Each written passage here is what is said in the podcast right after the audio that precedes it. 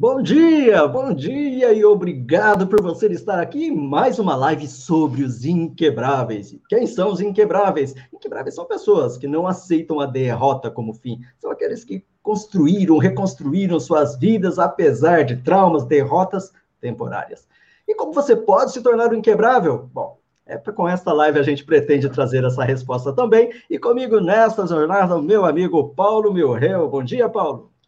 Bom dia, Toshio. Bom dia, Anderson. Bom dia, amigos que estão assistindo a gente aqui.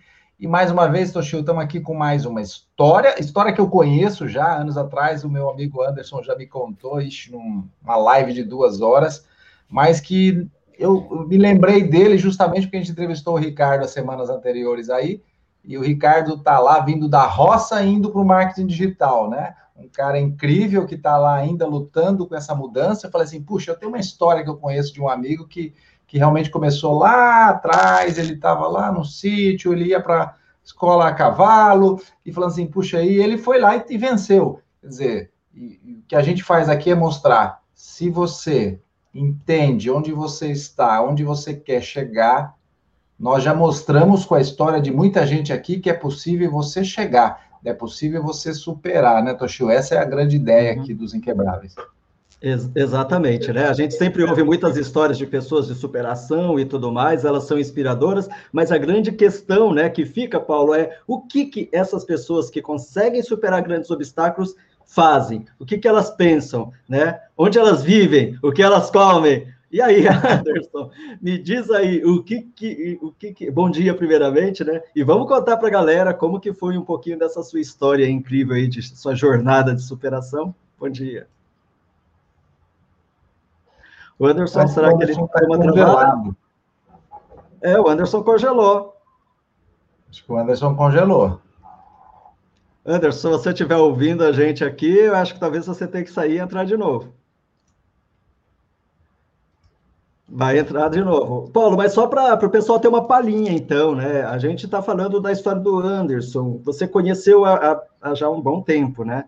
O é, o Anderson que... é um amigo de muitos anos, cara. E, uhum. assim, a gente estava conversando no início, antes de entrar aqui, da história atual dele, né? Investidor de múltiplas startups, um cara que acabou de fazer uma venda recente de uma empresa que ele permaneceu por 20 anos e, e ficou uma das maiores do Brasil. E, e, e aquela história, né, Toshio, quando você olha o hoje, né? Você não imagina como, como era antes de onde ele veio, né? E foi justamente isso que em 2015 me fez bater um papo com ele numa, numa live lá no, no, no YouTube também. E foi, foi naquele momento que me, me falei assim, puxa, mas deixa eu conversar um pouco com você. E quando eu ouvi a história dele, cara, que passa até por Beto Carreiro, tá? A história até, ah, é? passa até por, por, reunião com o Beto Carreiro, uma, uma história bem legal, bem grande, mas que, que, veio, que ele veio lá é, de uma origem, uma origem simples, né? É, uma origem simples. Eu, ele está falando comigo aqui, acho que deu algum problema. Vamos ver aqui que. que... Uhum. Ele está com problema na internet um dele lá. Está pedindo um instante aqui. Mas é uma história bem, bem, bem, assim, e, e, e legal, né? Uma história, Toshio, de um cara que muito simples, muito tranquilo, e que lá atrás, quando vivia com os pais, né, na região lá do, de Porto Alegre, de, de, de, do Rio Grande do Sul, no sul. Ah, ele entrou aqui, ó. Uhum.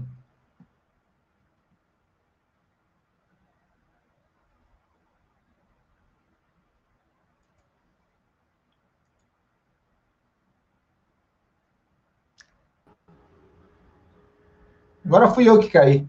É, agora foi você que caiu. Aí, Anderson. Estão me ouvindo agora? Tranquilo, ficou, ficou, emocionado, né, Anderson? Link, fibra de 1 giga, fibra ótica, caindo desde ontem dando problema. Me perdoem. Ah, tranquilo. Não se preocupe, que a gente aqui somos inquebráveis. Então a gente estava falando, Anderson, é. justamente sobre isso, né? Conta um pouquinho da sua história, de onde você veio. Que honra estar aqui, Paulo Mireu. Obrigado, meu amigo, pelo convite. Sempre muito bom é, estar com você. Toshio, um prazer enorme conhecê-lo. Adorei essa iniciativa quando o Paulo me falou e fiquei muito feliz também com esse convite. trazendo um pouquinho da minha história, né? Quer dizer, é, é, eu vim é, lá do, do começo do mundo ou do fim do mundo, né? É, é depende do ponto de vista, né? Que você olha, né? Mas é que é, uma região bastante distante dos grandes centros, como o Paulo mencionou na abertura, era, é uma região rural até hoje, né? Com pouco desenvolvimento, né? A região ela ela caminha para trás, infelizmente, né? Porque as pessoas foram saindo de lá sem devido não terem perspectivas e aí não há muito desenvolvimento quando o processo não não quando não há investimento, retroalimentação, né? Quando as pessoas não não, não, não depois de estudarem não voltam para a sua região para trabalhar nela. Mas eu venho do interior do Rio Grande do Sul, fronteira oeste, exatamente na divisa com a Argentina, região das Missões lá, fica entre os municípios de São Borja e Santo Antônio das Missões, são cidades pequenas, mas meus pais moram até hoje no mesmo lugar, que é uma área rural. E eu nasci é, num lugar que, assim, tinha pouquíssimas é, é, ou nenhuma é, é, infraestrutura, né? Então, água de poço, 18 metros para você puxar no braço. Não sei se alguém já fez isso alguma vez, né? Em algum momento, mas no século passado era assim, na minha época era assim, né? É, é, é, não tinha energia elétrica, não tinha geladeira, não tinha muito menos televisão e obviamente eu nem sabia o que, que poderia ser né, a internet. Isso aí não, na minha época era era inacessível, né? A única, o único meio de comunicação era o rádio. E assim, uh, nesse nesse ambiente que, ao mesmo tempo, quando a gente olha para um ambiente com bastante restrição, ele também é um ambiente extremamente fértil. Fértil no sentido que se você tem uma boa base familiar, se você tem valores, se você tem apoio, se você tem amor dos seus pais, se tem uma família estruturada, você tem tudo, porque é, é, ele é um ambiente que você é, é não tem nenhum tipo de contaminação, eu diria assim, de influências eventualmente erradas, né, na, na, na, que podem dar, porque é um ambiente mas e aí o que acontece? É, você começa a sonhar, né? Quer dizer, com uma perspectiva, com um futuro de vida melhor para si e para sua família. Eu acho que a maioria das histórias, né, tem, tem muito desse contexto, né? As pessoas querem mudar de vida, né? Para poder ajudar a sua família, quer dizer, a, a, a prosperar. O ser humano é um projeto que tem isso como no DNA, né? Quer dizer, de dar certo. Então eu tinha é, desde muito pequeno, é, eu tinha esse sonho é, de estudar, estudar e trabalhar. Então eu sempre procurava. Meu pai me incentivava muito, me colocou no trabalho muito cedo. Com sete anos eu já ajudava ele na, na roça. Depois até a quarta ali, quinta série, eu tinha uma escolinha perto de casa, uns dois quilômetros perto de casa, então eu ia a pé.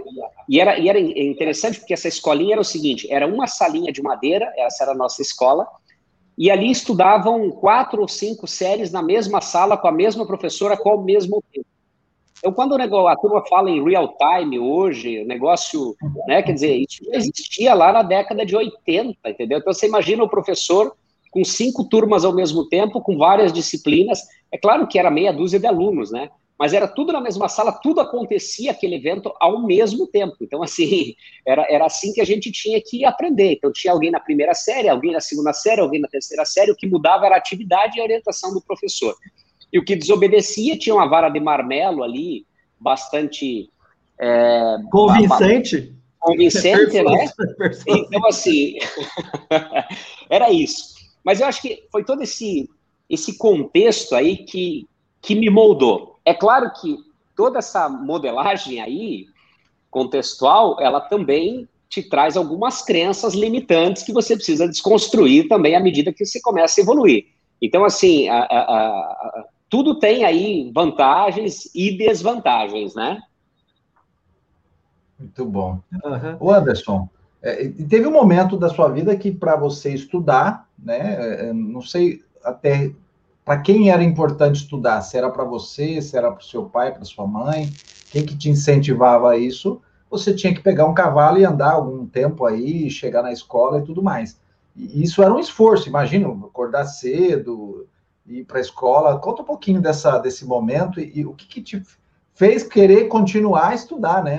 Puxa, uma coisa tão difícil naquele momento. eu, eu sempre tive a vontade, e, e, e, isso é muito engraçado, porque assim, o, meu pai foi funcionário público, uh, era fiscal sanitário rural, fiscalizava as fazendas, fazia o controle né, do, do, dos animais e, e das doenças dos animais. Então, assim, eu sempre via meu pai escrevendo naqueles blocos e ele sempre destacava uma folha e me dava uma folha e uma caneta. E eu ficava desenhando isso desde muito pequeno, porque não tinha outra atividade. Eu brincava na rua, lá fora, é, né, é, ou ficava com a caneta e um papel. Era basicamente o que eu tinha. E então, assim, pra, eu, eu entendia que eu, recebi, eu tinha um estímulo, na verdade, eu tinha um incentivo e, e, e, algumas inspirações que eram esses fazendeiros da época lá, clientes do meu pai, que às vezes passavam lá na, na, casa dele, quando meu pai visitava todas as fazendas, inclusive a cavalo nessa época, né? Depois ele acabou comprando um carrinho velho para fazer isso. Ficava semanas fora de casa, fazendo roteiros longos, né? Lá a região é, é, bastante extensa. E aí, assim, alguns que ele não encontrava na fazenda, ele deixava o recado para passarem na casa dele e levarem as informações referente o, a, a, o, o, aumento do gado, a nota da vacina, etc. E aí, assim, o meu pai sempre, e, e, eu, logicamente, chegava uma visita, era um evento lá em casa, né? Lógico que a gente não poderia, naquela época, o, o a, a, a, criação dos filhos era um pouco diferente, então a gente não poderia falar muitas vezes, a criança não poderia entrar na conversa, né? Era assim que meu pai foi criado e assim que ele criou a gente até um determinado, até uma determinada idade. Mas eu sempre ficava ali em volta ali, né, tentando pegar alguma coisa e tentando ver se chamava atenção. E meu pai sempre falava, olha, é, essa essa pessoa aqui, o fulano de tal, esse cara aqui não saiu lá do interior, não tinha nada, fez direito, fez medicina, fez engenharia, que eram os três cursos predominantes na época, né? Que eram, os, era o que tinha na época. E de fato, quem fazia um, uma, uma dessas graduações na época mudava a sua vida de patamar significativamente, né? Então, assim, e, e, e, então eu via, eu, eu tinha acesso a esses exemplos inspiradores e de pessoas muito boas, com histórias muito lindas, né? Então, é, é, o meu pai, é, ele me alimentava com esses casos de sucesso ali dessas pessoas, mesmo meu pai não tendo estudo, mas ele conseguia enxergar que, que eu poderia ter um futuro se eu me dedicasse a estudar e se eu superasse os desafios. E aí, assim, à medida que, que, que eu encerrei ali a, a, as aulas ali naquela escolinha da, da comunidade, a próxima escola ficava lá é, seis quilômetros para ir, seis para voltar, 12 quilômetros lá de casa. Então, para fazer isso, é, eu não tinha bicicleta, não tinha transporte escolar, não tinha transporte público, não existia essas coisas. E não existe até hoje, né? É, e o que, que eu fiz? Eu ia a pé ou a cavalo. Quer dizer, era o meio de transporte que eu tinha para fazer isso. A cavalo eu não gostava muito, porque dava trabalho, tinha que sair mais cedo, assim, tinha que chegar, tinha que soltar, amarrar o cavalo, né, colocar ele para pastar, tinha que ver um lugar para dar água para o animal, quer dizer, você tinha um transtorno para alimentar o transporte, né, o combustível demandar, era um combustível, já era sustentável na época, né, também, né, então, precisa, mas precisava ter os recursos, né, então eu preferia mais ir a pé. E, e eu fiz da quinta à oitava série, é, percorrendo esses 12 quilômetros diariamente, com chuva, sol e frio, e não tive sequer uma falta nesse período. Eu tive atraso em função de tempestade que poderia estar acontecendo no horário de sair, ou eu saía antes ou saía depois. Chegava atrasado, mas eu nunca faltei à escola, né? Porque eu não queria perder nenhuma aula, eu, eu tinha essa obsessão por estudar.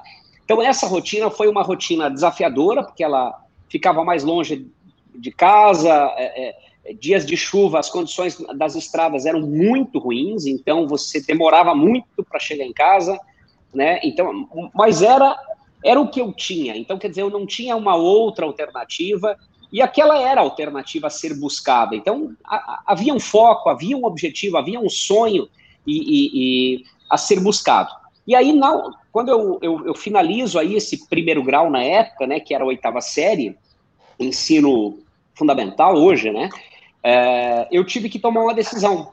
É, né, eu tive, saí de casa, eu tinha 13 para 14 anos, é, e aí eu precisava sair de casa, mas também não tinha recursos para fazer isso, mas eu decidi que eu iria para a cidade estudar e trabalhar.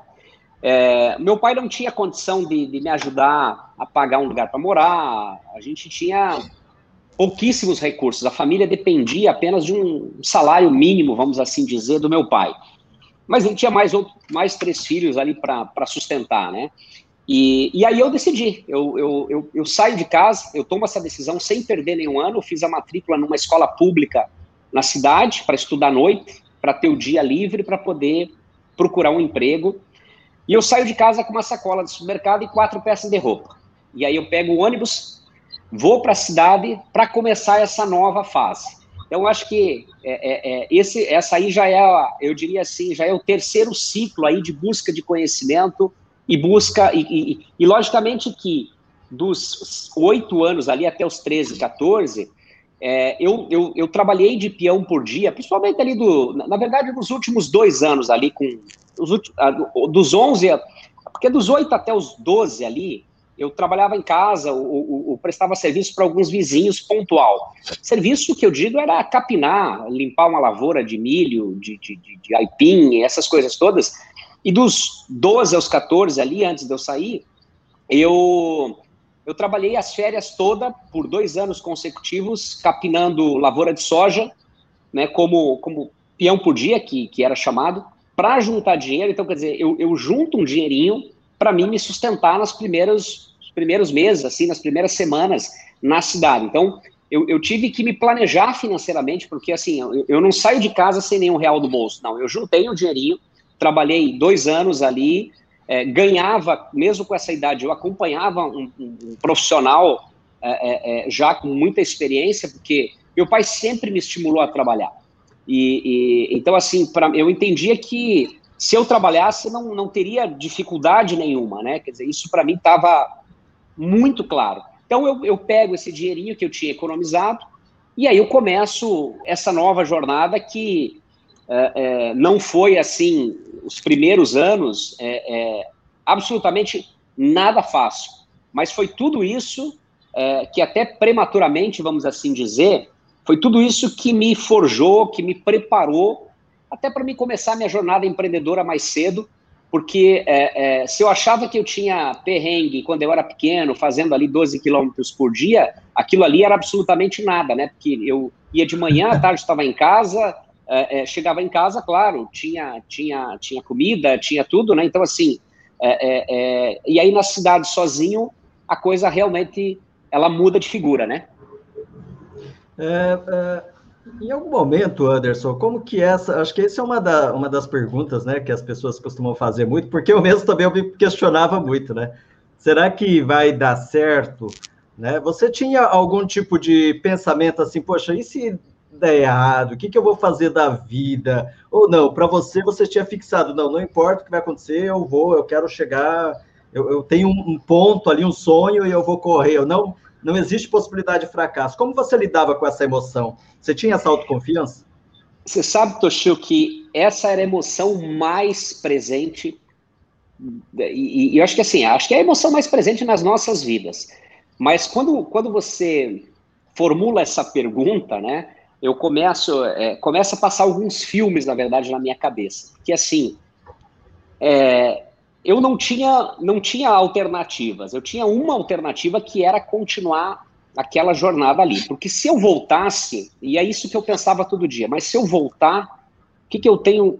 Né, eu vou voltar para casa dos meus pais, eu vou ter que conseguir um emprego na região, mas me parece que o destino está é, tá muito claro o que vai acontecer comigo se eu voltar. Eu vou ter que trabalhar de funcionário numa granja ou numa fazenda, é, nada contra, muito pelo contrário, aprecio muito as pessoas né, que, que trabalham, a gente depende dessas pessoas, são elas que, que, que né, tudo é muito importante. Mas eu, naquele momento, eu falei, isso é muito fácil para mim. Se eu voltar, está garantido. Eu tenho emprego garantido numa granja, numa fazenda, como funcionário, porém, eu vou ter um futuro, uma perspectiva de mudar de vida em todos os sentidos. Quando eu digo mudar de vida, não estou me referindo apenas à dimensão econômica de, de, de, buscar ganhar dinheiro, mas era, era poder ter conhecimento. Então eu entendia que a, a, toda mudança de vida ela passava pelo, pelo conhecimento. Então eu vivia nesse duelo de, pô, volto não volto, mas eu nunca,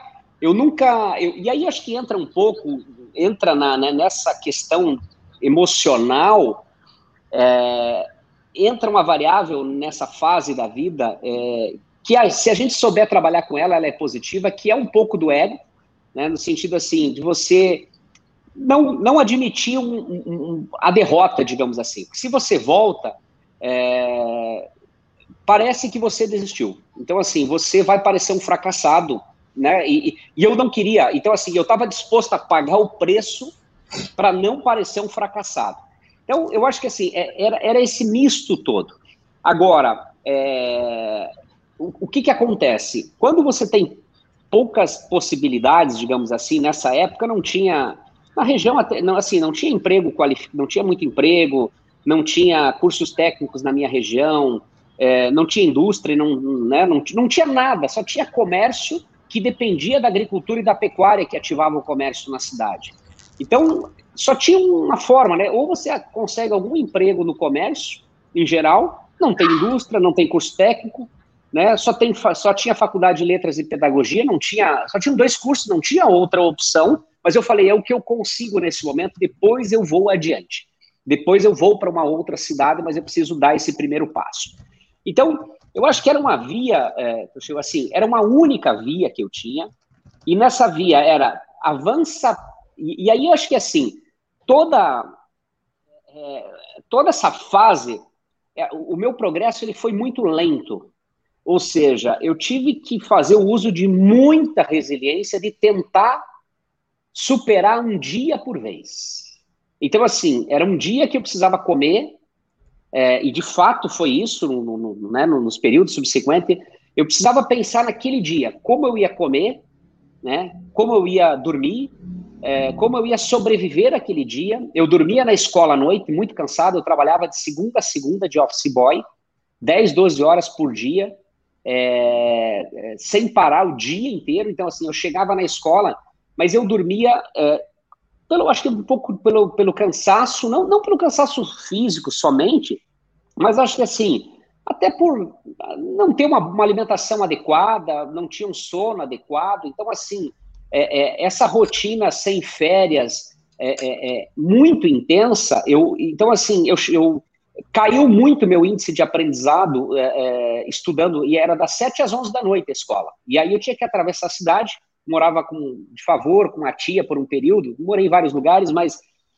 é, é, chegava em casa meia-noite, uma hora da manhã, tinha que acordar às seis horas, então assim, é, vai porque você é jovem, né, que você tem energia, você consegue passar por esses perrengues todos, né, mas esse conflito emocional, essas dúvidas, essa insegurança, e às vezes vinha uma sensação muito forte de impotência, você olhava assim, eu, eu percebia pouco progresso no dia a dia. Então, o que, que é esse pouco pro, progresso, né?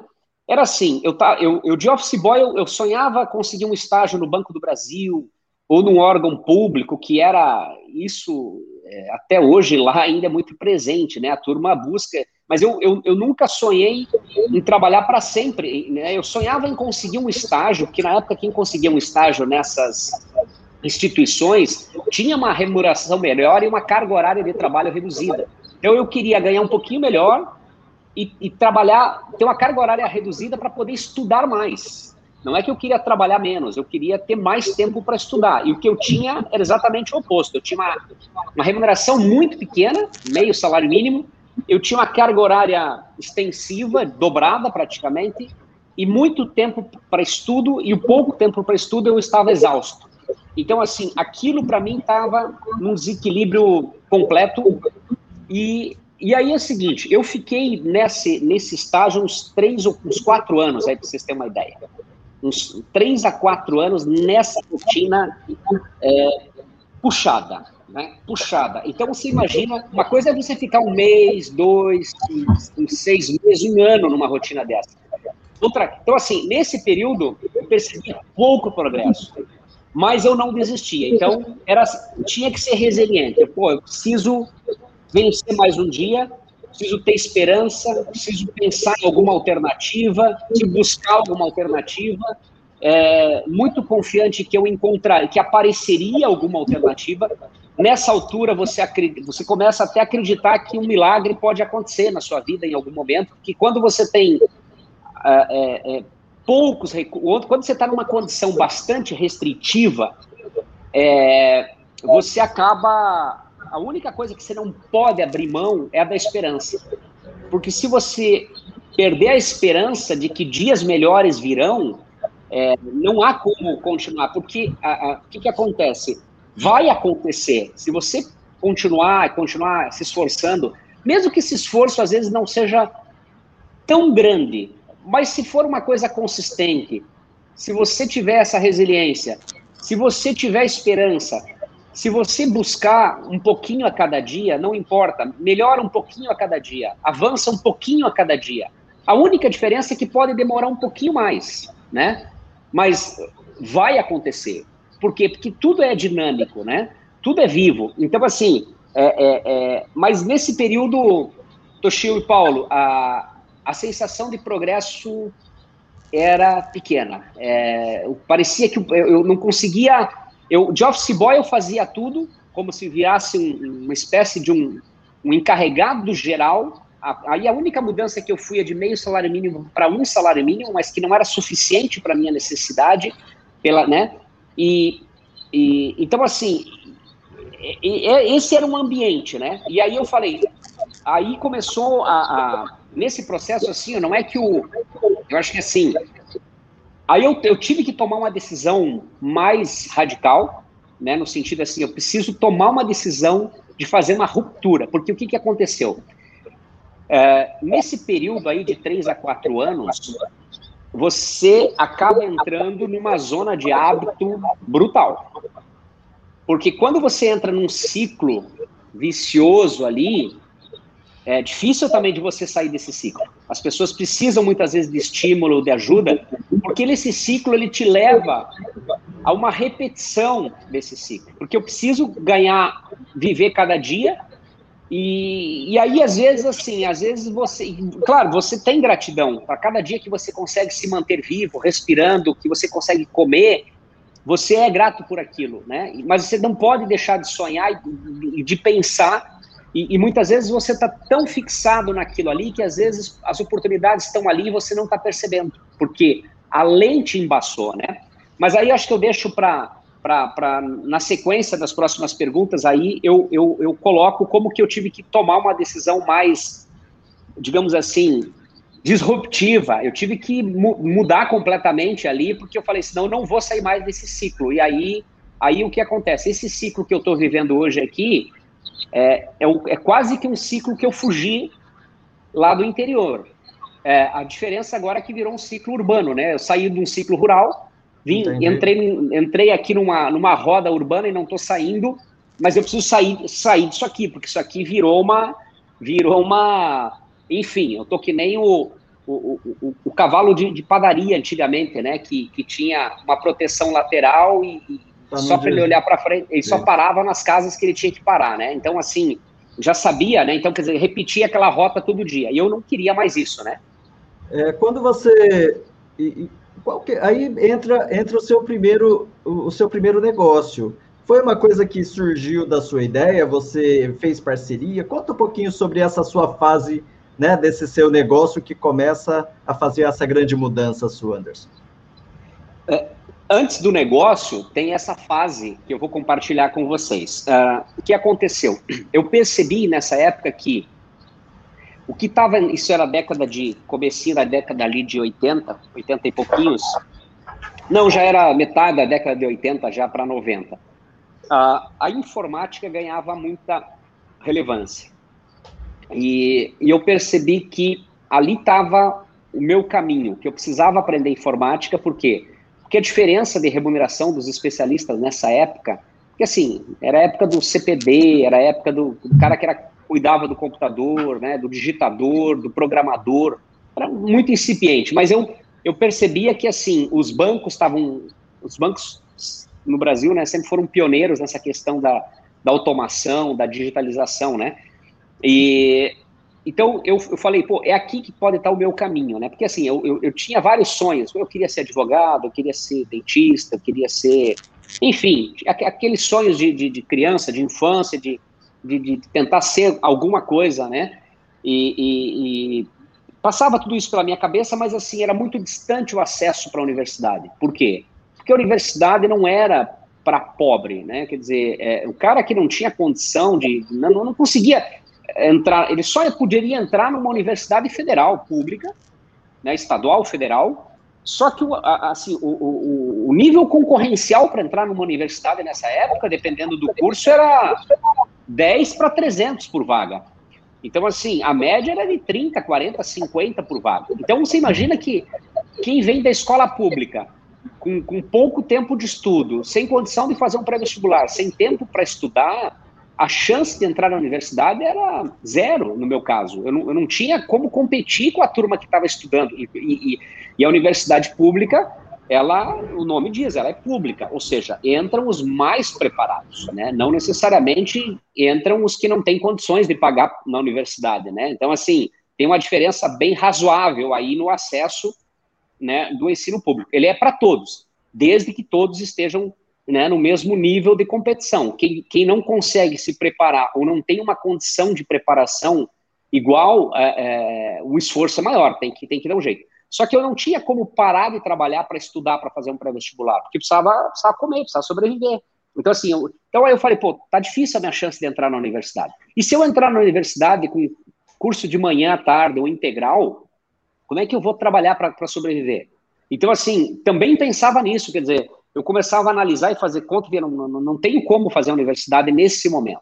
E aí a decisão foi, eu digo, ó, eu vou pelo caminho da, da tecnologia, da informática, e, e aí eu, eu quero mudar minha vida por esse caminho. Eu falei assim, eu vou primeiro tentar é, é, fazer um curso, algum curso, aprender, conseguir um emprego, ter uma melhor remuneração, eu terminei o ensino médio com 16 anos, o segundo grau, eu falei, e depois eu faço faculdade. Eu vou ter que ir mais tarde para a faculdade. Eu falei, não, não, não vai ter jeito, eu vou ter que entrar na universidade mais tarde porque eu não tenho condição, nem de tempo e nem de dinheiro, né? E, e nem, nem capital, nem conhecimento para poder passar no vestibular, não vou conseguir. Então, assim, as condições, elas. Ela, ela, ela, é, e aí eu fui, assim, é, muito sincero comigo, quer dizer, nem gastei energia com isso, porque não tinha, não tinha a mínima chance mesmo, eu ia ficar tentando um, dois vestibular por ano, ia perder tempo igual.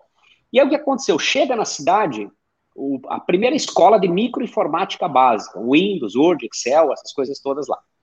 Aí eu, eu pedi para a empresa que eu trabalhava, é, de Office Boy, bom, você me libera duas horinhas por semana, ou na terça, na quinta, ou segunda e quarta, sábado não dava, porque a gente trabalhava muito no final de semana, me dá duas horinhas durante o dia, não pode ser à noite, porque à noite eu estudo. Só me dá duas horinhas. Eu vou, eh, e assim, era 100 metros o curso da, da, da loja. Eu vou correndo, atravesso a praça aqui, vou lá, estudo do outro lado e volto, e depois eu continuo. Mas eu precisava também de uma ajuda financeira. Eu digo, mas se você não me der ajuda financeira, eu vou dar um jeito de fazer o curso, vou sacrificar, mas se ele me der as duas horinhas, tá bom. E eles me negaram as duas horas. Falaram que não, que não tinha como me liberar. A, a, a frustração foi muito grande com essa negativa, né? É, é, vocês imaginam que você está extremamente empolgado, é, é, é, acreditando que vai conseguir, você não consegue, né? Bom, aí eu falei, vou ter que achar uma forma. Aí eu falei com um colega meu que já trabalhava no, no primeiro XT que tinha chegado lá, um dos primeiros, né, que tinha chegado na cidade. Nesse caso, ele tinha um, deve, ainda tem em todas as cidades, né, os clubes sociais, né, que, que, que aconteciam os eventos, as sociedades todas, né, e, e esse meu amigo estava trabalhando num, num, computador desse lá no XT. E eu falei para ele, Alexandre, eu, eu, precisava aprender, cara, me ajuda, porque, cara, se eu aprender, porque, tipo assim, eu ganhava um salário mínimo e ele ganhava, sei lá, 7 a 10 salários mínimos a diferença para ser lá, para trabalhar no computador. Então, é, eu, a gente, a, a, diferença entre nós de remuneração era brutal. Eu falei, meu Deus do céu, eu não preciso ganhar 10, se eu ganhar 5, já tá bom, né? É, é, ou, ou, ganhar dois, né? Ganhar duas vezes, né? E aí eu falei, só que para mim ganhar isso, eu, eu, me coloco à disposição para fazer isso, trabalhar de graça. Aí ele, eu, eu fiquei quase um ano, de seis meses a um ano, eu não dormia três dias por semana, literalmente eu não dormia, eu emendava 24 horas trabalhando, estudando. Então eu saía da escola às 11 horas da noite, era perto, e eu ia lá para o clube mexer no computador dele. A gente combinou com o guarda lá, alinhamos essas coisas todas, e eu ficava lá lendo os livros e tent... porque antigamente era tudo no comando, né? Era telinha, não tinha nada gráfico, visual, né? Então eu ficava testando comando, lendo os livros, MS-DOS, os programas que tinham, e eu fiquei nessa rotina quase um ano, três dias por semana era o que eu aguentava, que domingo às vezes tinha que trabalhar sem dormir. Então eu ficava da meia-noite até às seis da manhã, seis da manhã eu desci, atravessava a cidade para tomar um banho, tomar um café, porque estava sem dormir, sem tomar banho e com a roupa do dia anterior, desde o outro dia às sete da manhã. Então, assim, aí eu descia para o bairrão, tomava um banho, tomava um café e voltava para trabalhar sem dormir. Então, eu fiz isso rotineiramente, aguentei esse tempo todo. E aí, quando veio a segunda escola para a cidade, de cursos de informática, eu consegui, na quarta tentativa, um estágio, um estágio não, uma oportunidade de uh, poder estudar mais à noite, final de semana, com perspectiva de ser monitor, se um dia tivesse uma oportunidade, e em troca disso eu limpava a escola à noite, de madrugada, eu fazia isso. Então eu estendi esse período, mas aí, às vezes, aí na escola eu fazia, às vezes, um pouco mais, três, quatro dias, às vezes um dia menos, mas ali na escola foi rápido, em três meses eles me deram um emprego de monitor. Falaram, surgiu uma vaga para você ser monitor em sala de aula, se topa? Eu falei, top. Como é que eu ia fazer? Aí eu cheguei para a empresa e falei, olha, eu vou, eu vou sair, mas assim, eu, eu não tenho, eu, eu vou trabalhar de monitor de graça para aprender, e eu estou disposto a passar todas as dificuldades que tiver de passar para pegar essa oportunidade. Aí eu consegui uma negociação com bastante dificuldade de trabalhar meio período e por meio salário mínimo. Então, quer dizer, aí foi um esforço grande, eu me reduzia metade da renda para liberar metade do tempo, né? Que na prática não liberou, liberou pouco, mas eu me dediquei muito como monitor. De monitor, eu rapidamente fui contratado como instrutor, e aí começa a mudar toda a minha vida. Nessa fase eu já tinha, eu já chego aí a 18 anos, já como, na verdade, assim, dos 16 ali, dos 17 para 18, né, deu um ano, um ano e meio, acho, esse ciclo todo, eu, eu, eu aprendo a, a, trabalhar com os cursos, eu aprendo a vender, aprendo a montar computador, a, a, vender curso, a vender computador, a montar computador. Ou seja, e aí a, a empresa que era pequena, ela começou a crescer. E aí eu chego com 18 ali para 19 anos, é, não, dos 18 aos 20, foram mais dois anos, eu me torno um gerente geral dessa, dessa empresa, que era pequena, mas já tinha crescido lá, já tinha umas 40, 50 pessoas trabalhando. E aí, assim, eu já estava num outro patamar, quer dizer, eu, eu Nesse período aí de dois, três anos, eu, eu mudei completamente a minha vida. Quer dizer, aquele sonho que eu tinha de, de fato, de ter dinheiro, é, é, é, de ganhar bem, de ter uma profissão digna, ter um trabalho digno, né? Todo trabalho é digno, mas a condição do trabalho ela precisa ser minimamente razoável. Então, assim, é, é, todo trabalho é digno e a gente precisa de todas as atividades. Só que a gente tem que dar condição mínima para as pessoas trabalharem. Quer dizer, você tem que ter um ambiente que tenha o mínimo de acolhimento, o mínimo de, de, de né, de, de, de enfim, de, de, de, apoio, de infraestrutura, né, para o pro profissional, para a pessoa poder suportar aquele trabalho, poder gostar daquele trabalho, poder desenvolver aquilo muito bem. E aí, assim, aí eu chego num patamar, aos 20 anos de idade, que eu faço, eu, eu, a, cada, a cada ciclo, assim, em média, a cada 5 a 7 anos, eu faço grandes reflexões e a minha vida acaba mudando. Eu acho que isso é uma coisa que eu meio que incorporei. E aí eu, eu paro para pensar, de, pô, estou muito bem, estou com uma função de gerente geral, estou com a remuneração para os padrões e para a época altíssima, porque a gente vendia muito computador, eu tinha remuneração variável nesse sentido, então assim, estava muito bem, tinha carro seminovo, só que eu não tinha uma boa organização também financeira, enfim, ganhava bem, mas também estava gastando bem na época, né? E, e aí eu olho assim, não, mas eu continuo trabalhando muito, tô sem tempo. Então, assim, eu consegui a profissão e consegui grana. Agora, tem duas coisas que eu não não estou conseguindo equacionar ainda, que eu preciso equacionar, que é tempo para estudar, para fazer minha faculdade. Eu falei, pô, eu preciso, eu não posso achar que isso aqui vai durar para sempre, né? Então isso aqui, isso aqui o mercado, eu já tinha a sensação de que o mercado evoluiria muito com a tecnologia. E eu tinha um sonho de trabalhar na IBM, enfim, tinha, tinha esses esses sonhos eles eram retroalimentados, né? E aí eu tomo uma decisão de largar esse emprego, inclusive tinha lá a proposta para ser sócio de uma das unidades, que eles não queriam me perder. É, porque eu me dedicava muito. Eu, eu diria assim, eu nunca fui aquele cara o mais inteligente, o mais competente. Não, eu nunca fui. Eu sempre fui generalista em função de ser office boy, de ser um faz tudo. Então esse faz tudo, esse generalista, ele está comigo até hoje, de alguma maneira, né? Não, não, não é bom em nada, mas enfim, é, é, tenta resolver um pouco de tudo, né? Então, o fato de ser um generalista me ajudou a, a, a, tocar o negócio como um todo, e a gente tocava relativamente bem, é, a empresa estava indo bem, tinha boas pessoas trabalhando, a gente se ajudava.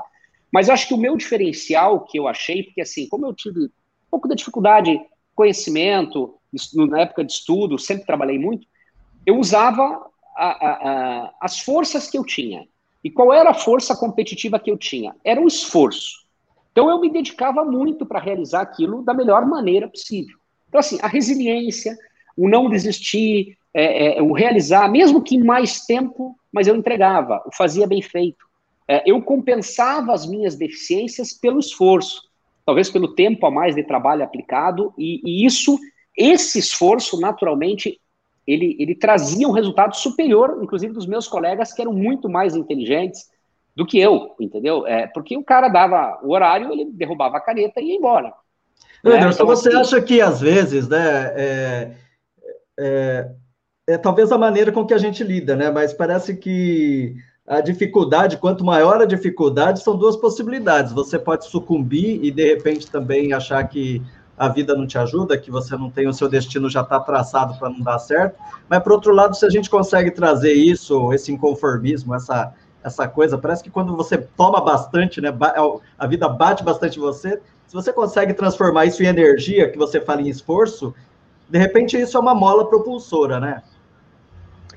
Eu, eu concordo absolutamente, eu usei disso e eu diria que eu uso, tá, também. Eu acho que, eu acho que essa é uma força interna que a gente tem, nossa, poderosa, né, que a gente tem que usar sempre.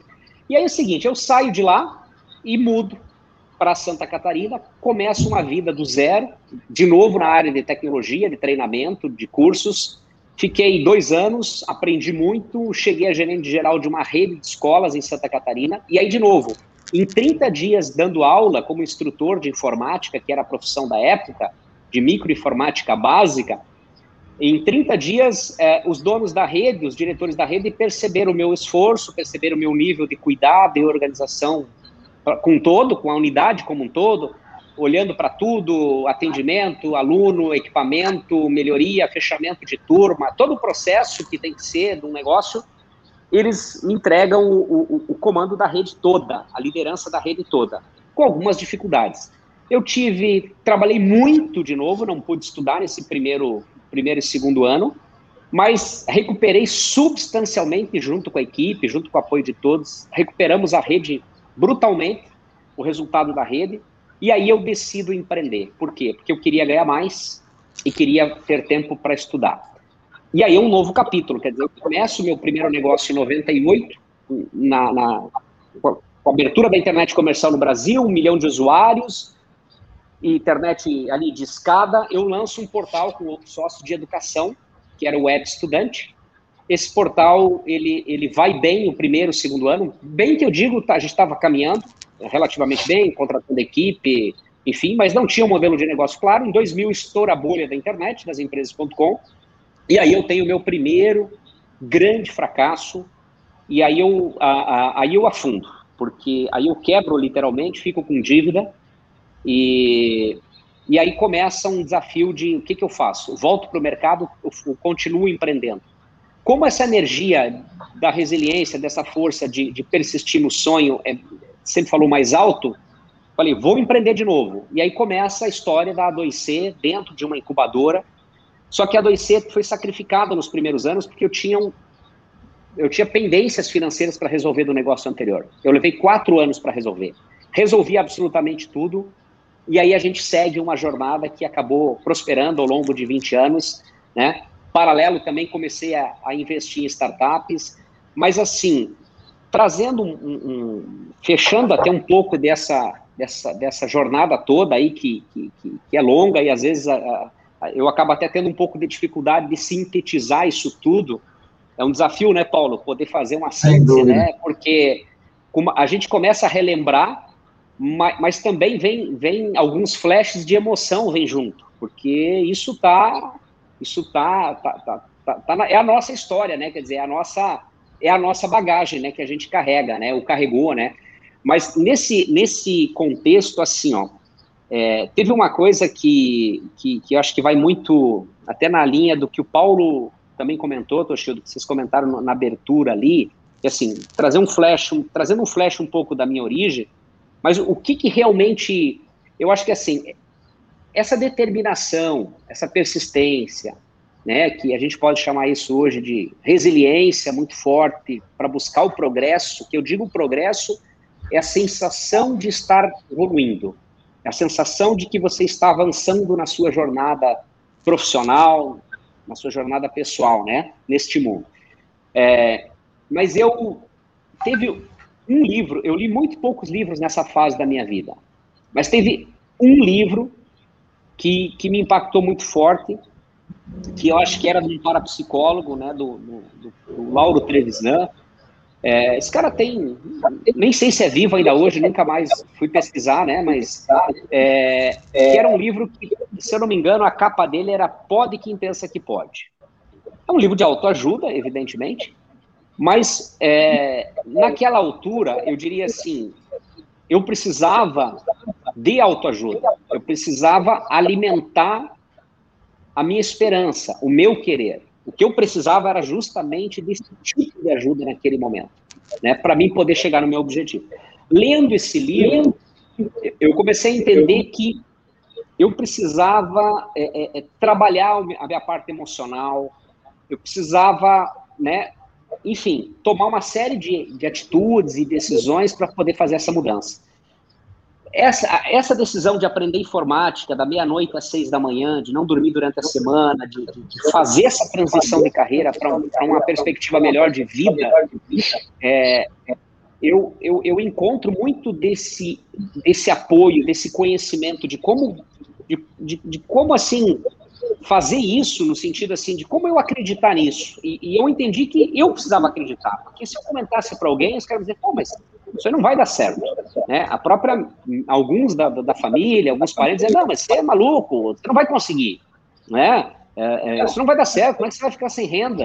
Isso aí não é para não é para você trabalhar com isso. Você não sabe nem inglês, todos os livros praticamente eram inglês na época, né? Você não sabe, é, isso não é difícil, né, de você realizar esse objetivo. Então eu acho que assim, é, é, e aí o que que eu fiz? Eu acabei, é, digamos assim, desenvolvendo um, alguns escudos, né, numa tríade para mim, que esses escudos, é, eu diria assim que eu acho que a gente cria para poder ser resistente. É aquela coisa, se apanha tanto, é, acaba tendo que, que engrossar o couro, porque, cara, não, não dá tempo de não dá tempo de cicatrizar é, é, é tem que estar pronto que se, né, mas isso tudo no, no, no bom sentido, né?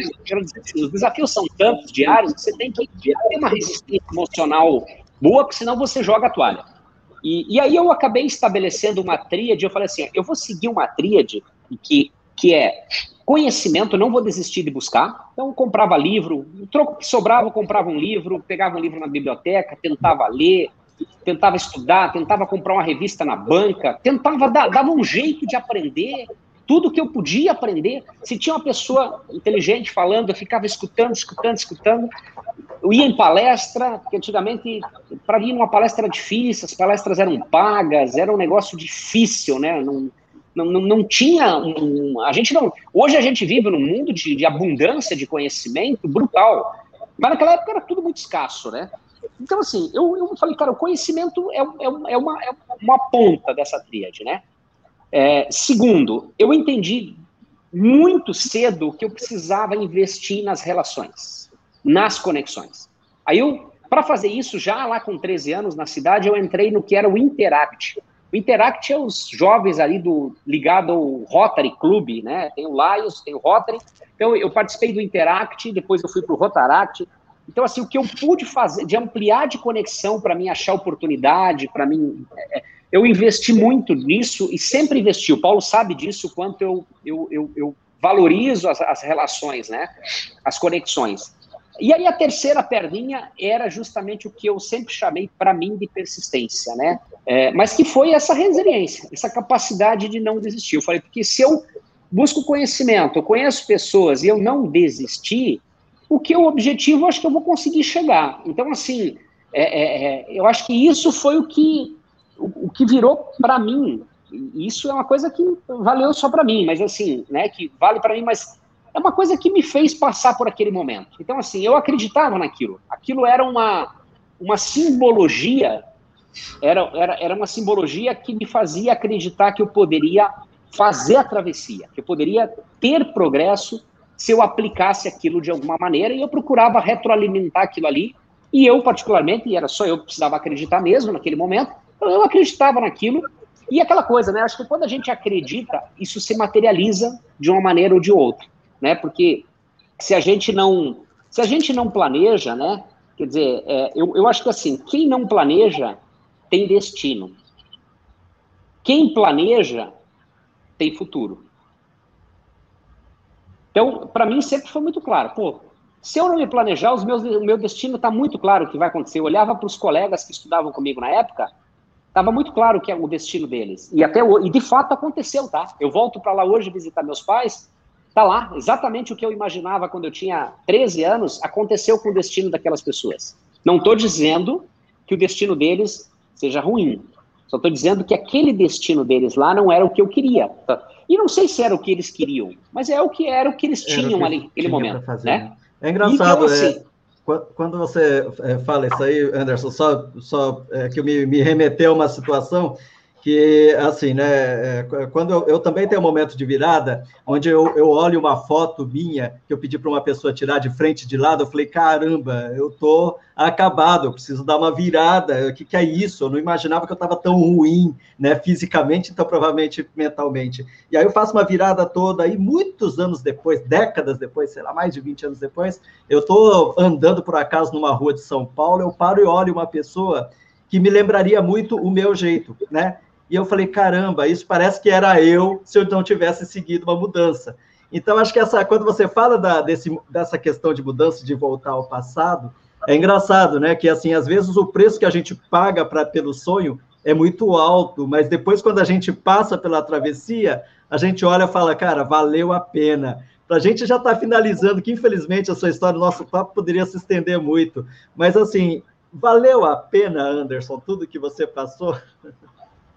Valeu muito a pena, pessoal, muito a pena.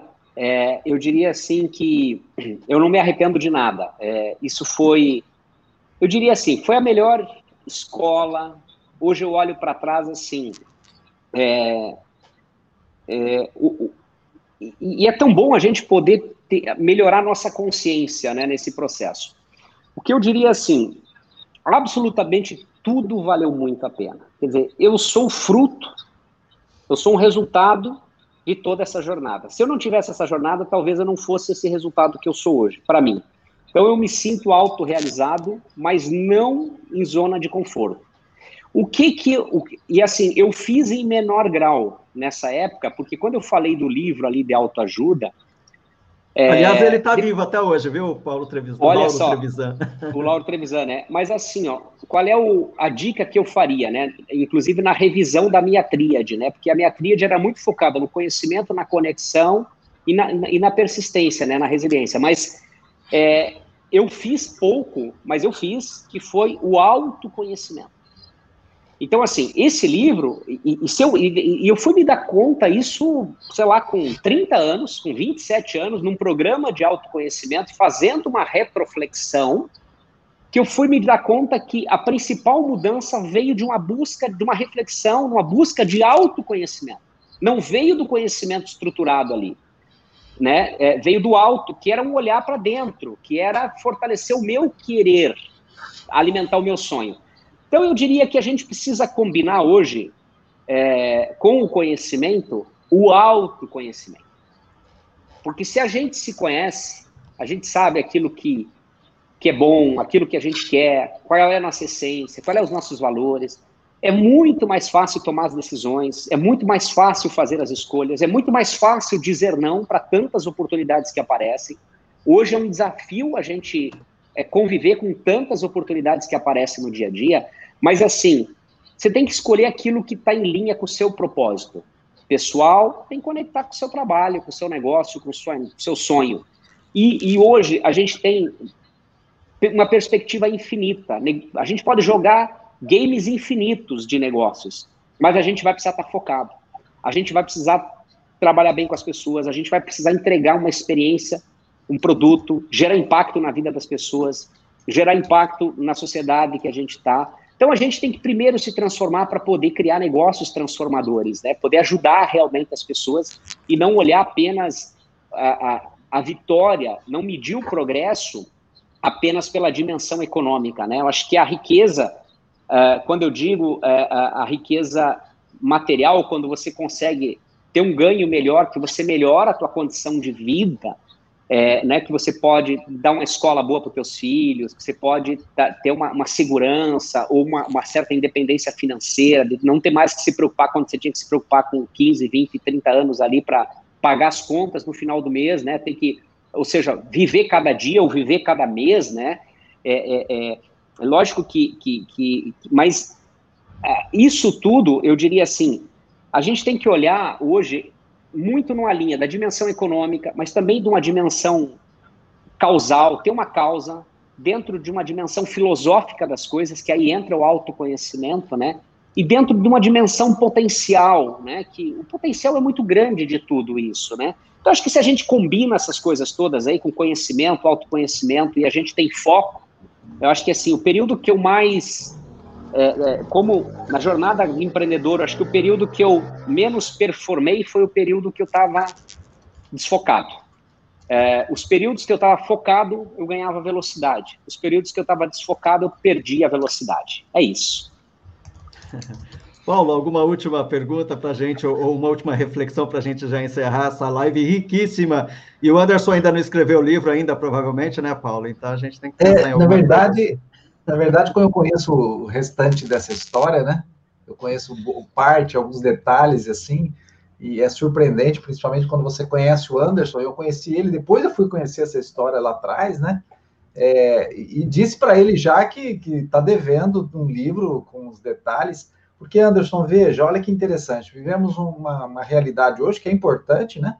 Onde se discute propósito, missão, resiliência, é, projeto de vida, plano de vida, foco, e, e, tudo isso, claro, traz elementos para quem está vivendo o presente é, aprender mais e, e poder lutar com, com, com, os desafios da vida e vencê-los, né? Que é progredir. Acho que essa palavra é muito importante, progresso, né? E, e, você tem tudo isso na sua trajetória sem saber tudo isso, né? Sem, naquele momento você não estava discutindo se você tinha propósito, qual era seu propósito. Naquele momento você não estava discutindo é, se eu tenho foco ou não tenho foco. Naquele momento você não estava. É, é, você sabia algumas coisas que estavam na sua essência. E é isso que a gente tenta fazer aqui nos Inquebráveis, que é tentar entender como é que ah, tudo está no nosso mindset, tudo está ali conectado. A gente já tem os recursos, né, Paulo? É, é só falta organização, né? Como o Anderson falou assim, ó, quando não estava muito claro, eu, parece que eu perdi, mas quando eu falo, não, vou fazer isso aqui, parece que aí você joga uma energia, está dentro da gente, né? É, só precisa organizar. E a, e a história real traz a inspiração para mostrar para a gente que se alguém pôde fazer, é possível fazer. E a gente pode ter aí como uma referência, um exemplo, é, é, e, e vem aí contribuir mais uma vez, né, Toshio, para esses 20, mais ou menos 20 entrevistas e bate-papos que a gente fez aí, mostrando que o ser humano tem uma capacidade incrível de se superar, de ter uma superação, uma, su, uma ação de super-herói em relação à vida, sempre, em termos de saúde, dinheiro, é, carreira, relacionamento, o que quiser. Fica aí meu agradecimento mais, mais uma vez a meu amigo Anderson, um prazer é, encontrá-lo, mesmo que virtualmente aqui de novo, e ouvir mais um pedaço da sua história, que fica devendo uma, um outro momento, mais um pouco dela também. Muito obrigado, Paulo. Muito obrigado, Toshio. Fico à disposição e vou começar a acompanhar as histórias de vocês ali que vocês vão estar produzindo aí, porque eu adoro esse tipo de conteúdo. Para mim é um para mim é, é, algo muito legal. É como, é como ler um livro, né? Quando a gente consegue. Então, assim, vou, vou, vou ser um seguidor aí dos, dos Inquebráveis, tá? Exatamente, até porque você já é um inquebrável, né? E eu gostaria de aproveitar e deixar sempre esse convite, né, para você que assistiu, que curtiu, que vai assistir isso aqui, seja que ano que for, porque a internet traz esse lado legal, o conteúdo bom vai estar para sempre aí. Então não esqueça de curtir, de se inscrever na nossa página, se você estiver vendo pelo YouTube, né, ou pelo Facebook, tá? E fique atento, porque logo logo, tá? E logo logo eu digo logo logo mesmo, né, Paulo? Logo logo em agosto agora de 2021 a gente deve estar lançando, a gente vai estar lançando um espaço onde você vai poder entender como que eu construo, então, essas histórias, como que eu monto esse quebra-cabeça com esses meus recursos que você falou, Toshio, que eu tenho, mas como que eu faço para juntar eles para poder construir a minha própria nova história de superação? É, onde que eu encontro o ambiente, como o Anderson falou, de conexão com pessoas ali que têm uma mentalidade vencedora, de, de, de, de fraternidade, que eu possa ser acolhido e possa crescer junto com eles. É exatamente esse espaço que a gente vai estar criando com muito conteúdo para cada um que quiser se tornar um inquebrável também. É isso mesmo, né, Paulo? É isso aí. Aguardem aí, em breve nós temos notícias boas. Fique acompanhando. Beijo no coração de todos. Fiquem com Deus e até Abraço. a próxima live, hein? Tchau, tchau.